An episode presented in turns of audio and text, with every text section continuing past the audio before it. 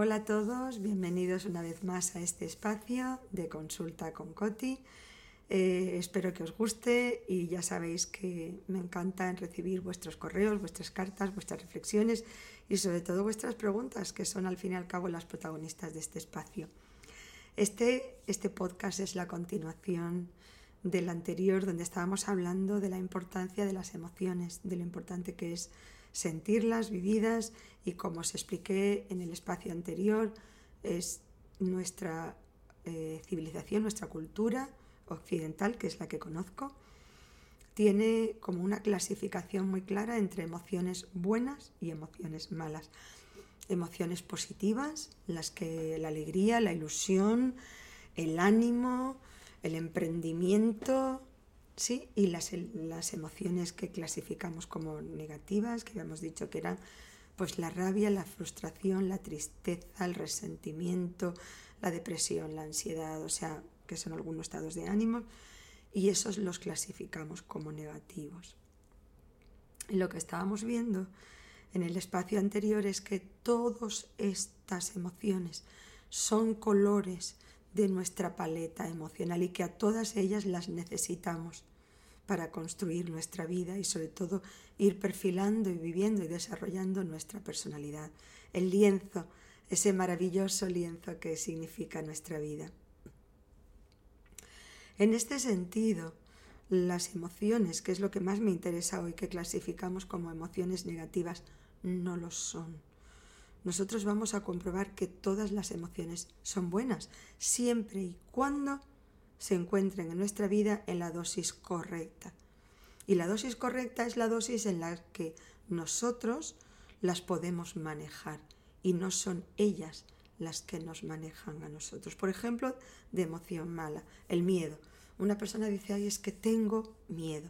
Bueno, el miedo es una emoción buenísima.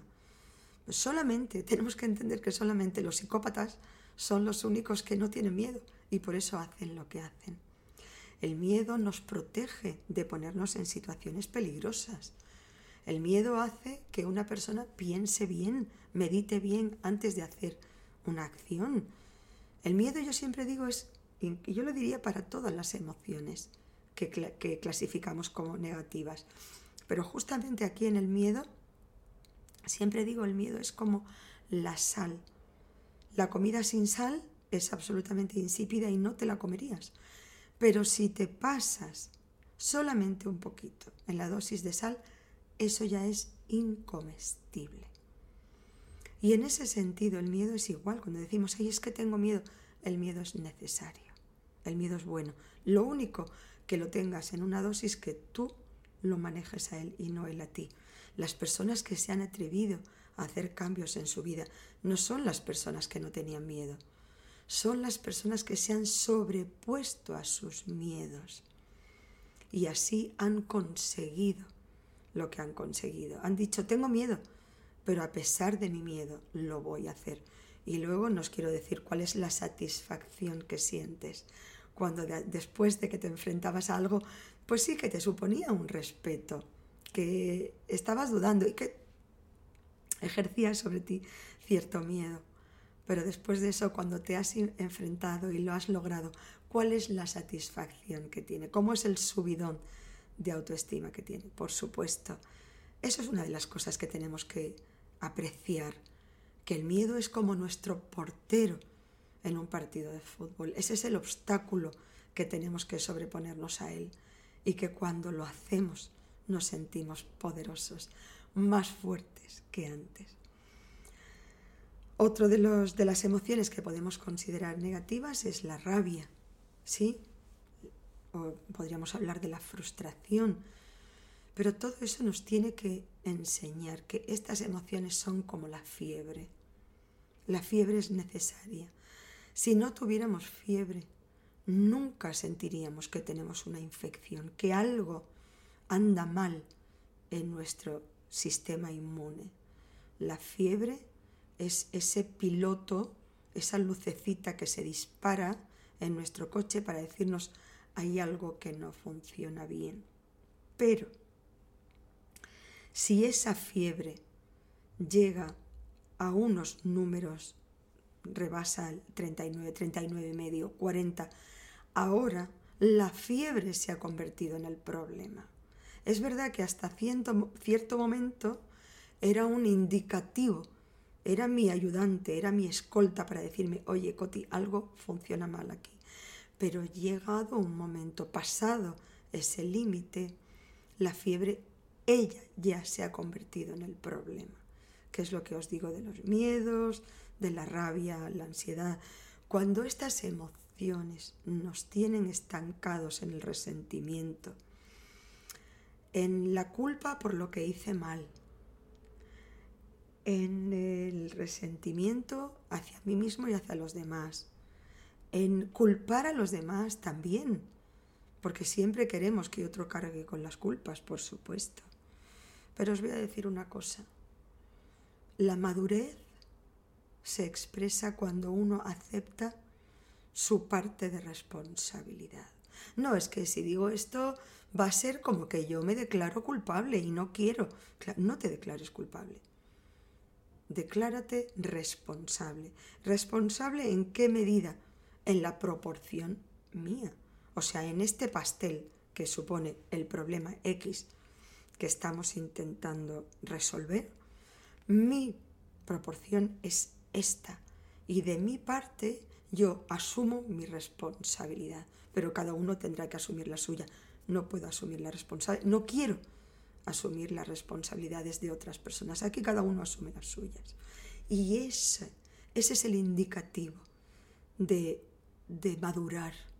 Y en ese sentido hay gente con 60 años que todavía no ha madurado y sigue culpando a sus padres, a sus hijos, al COVID, a la situación, a la crisis, a España, al mundo, a su pueblo, a quien sea. Y en ese sentido hay personas jóvenes que son maduras porque son capaces de aceptar esta es mi responsabilidad. Primero, muy importante, darles nombre a nuestras emociones. Sí, me siento frustrada, me siento resentida, me siento culpable y además que sepamos que nunca tenemos una emoción, tenemos un cóctel de emociones y está bien que las nombremos y que las aceptemos como son. A veces nos da como mucho resquemor decir, bueno, pues yo diría que esto es un poco como si quisiéramos decir, casi un poco de envidia. No, dilo, dilo de una vez. Esto es envidia, sí. Y entonces averiguaremos por qué, de dónde viene esa envidia. Y muchas veces es porque a la persona o al momento que envidias, solamente estás midiendo el factor X, que es el que te tiene ahora mismo frustrada o frustrado o resentido. Tal vez si logras ver la vida de esa persona, no solamente el factor X, sino el Y, Z, ¿cuántas veces podrías descubrir que esa persona te envidia a ti y que tú eres para esa persona un referente o un modelo de inspiración? Entonces, primero darles nombre y apellido. No les tengamos miedo. Todas las emociones son buenas porque todos nos obligan a movernos ¿Cómo sería nuestra vida si no sintiéramos dolor? Pensaríamos, wow, wow, sería fantástica. No, dejaríamos el dedo en una llama. Dejaríamos que alguien nos pise sin decirle, oye, me estás pisando, levanta el pie. Necesitamos esas emociones para vivir porque ellas nos construyen, nos construyen y siempre míralas de frente. Diles y dite a ti, a ti mismo, no os tengo Espero que os haya gustado, que, nos que nos ayude a todos a reflexionar. Ya sabéis que me encanta, me encantan vuestras reflexiones y si os ha gustado y os ha aportado algo, vuestro like me ayuda muchísimo. Muchísimas gracias y os espero una vez más aquí. Consulta con Coti, terapia transformacional.